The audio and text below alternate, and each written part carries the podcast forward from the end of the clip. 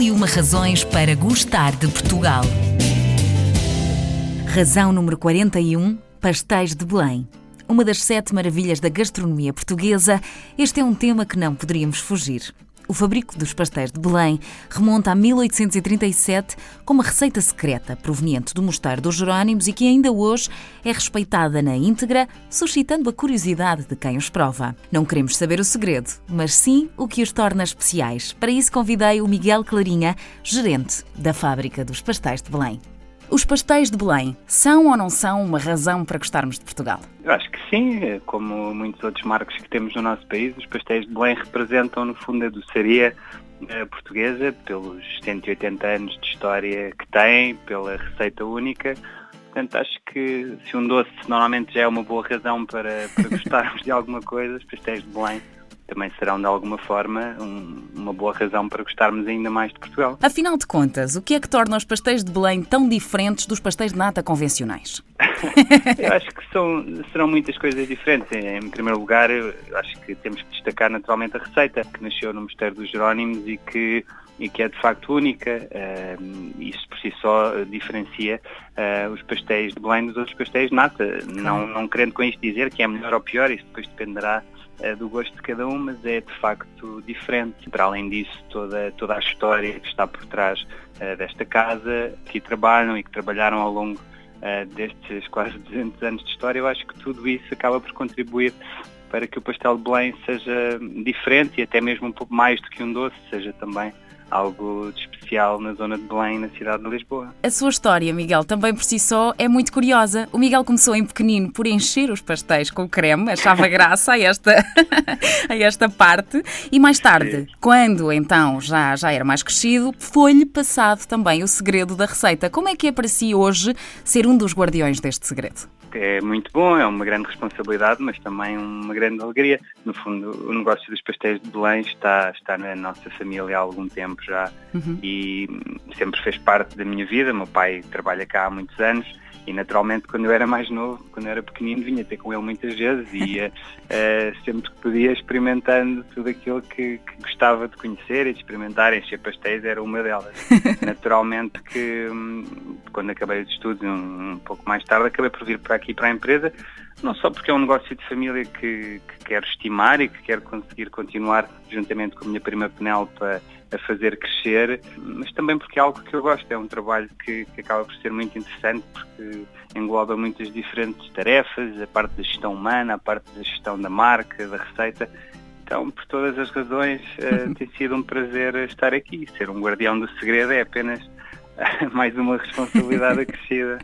Eu sei que já tiveram também muita gente a tentar descobrir esta receita das formas mais curiosas possíveis. Qual foi a mais bizarra para a qual já passaram? Uma vez terão vindo cá uh, uma reportagem, quer dizer, nem sequer temos a certeza que estivessem a tentar descobrir alguma coisa, mas uhum. estavam a tirar algumas medições e fazer fotos de cá demasiado aproximadas, fez-nos suspeitar que pudessem estar demasiado curiosos. Mas uhum. o mais habitual é mesmo encontrarmos às vezes uh, afirmações, seja na internet, seja nos jornais, uh, de pessoas que dizem saber a receita e de descreverem a receita. A verdade é que até hoje nenhuma dessas descrições corresponde à, à receita e, ainda não encontramos nenhum pastel com sabor e com uma textura igual ao, ao de Belém. Portanto, acho que a receita se vai mantendo secreta. Já com inúmeras distinções também em relação à marca Pastéis de Belém, o que é que significa para vocês serem hoje em dia um dos símbolos da gastronomia portuguesa?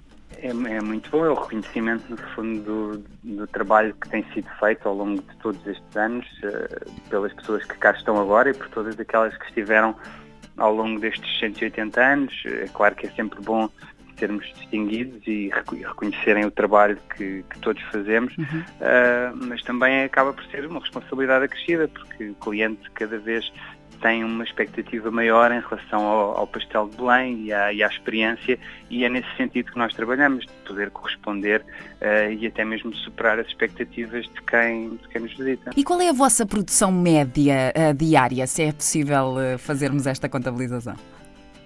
Sim, nós, nós atualmente vendemos cerca de 20 mil pastéis por dia. No fundo, a produção é, é sempre ajustada à, àquilo que vamos uhum. vender, porque os pastéis não são guardados de um dia para o outro. Uhum. Portanto, a produção e venda anda à volta de uma média de 20 mil por dia nesta altura. Maravilhoso. E quem é que procura mais esta iguaria? São portugueses ou são estrangeiros? Hoje em dia, os números já se aproximam muito. Uhum. que ainda continuamos a ter uma ligeira maioria de clientes portugueses, mas uh, ao longo dos últimos anos, uh, sobretudo ao longo da última década, tem-se assistido a um crescente número de, de, de turistas em Lisboa e, uhum. naturalmente, uhum. nós temos essa, essa sorte, esse privilégio de estarmos em Belém, que é um local também muito procurado uh, por turistas que visitam Lisboa e, naturalmente, que isso tem feito com que a percentagem de clientes estrangeiros aumente muito ao longo dos últimos anos.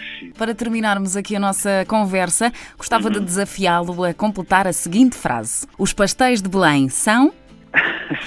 Belém são eh, são únicos. Para assegurar o segredo desta receita, os mestres pasteleiros têm de assinar um termo de responsabilidade e fazer um juramento em como se comprometem a não divulgá-la.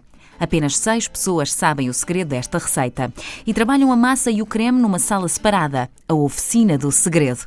Guardada a sete chaves num cofre e na cabeça de quem os faz, os pastéis de Belém continuam a ser uma das iguarias mais cobiçadas de Portugal. Sempre quentinhos e polvilhados com canela, nunca conseguimos ficar-nos apenas por um. Delicice com esta razão para gostar de Portugal.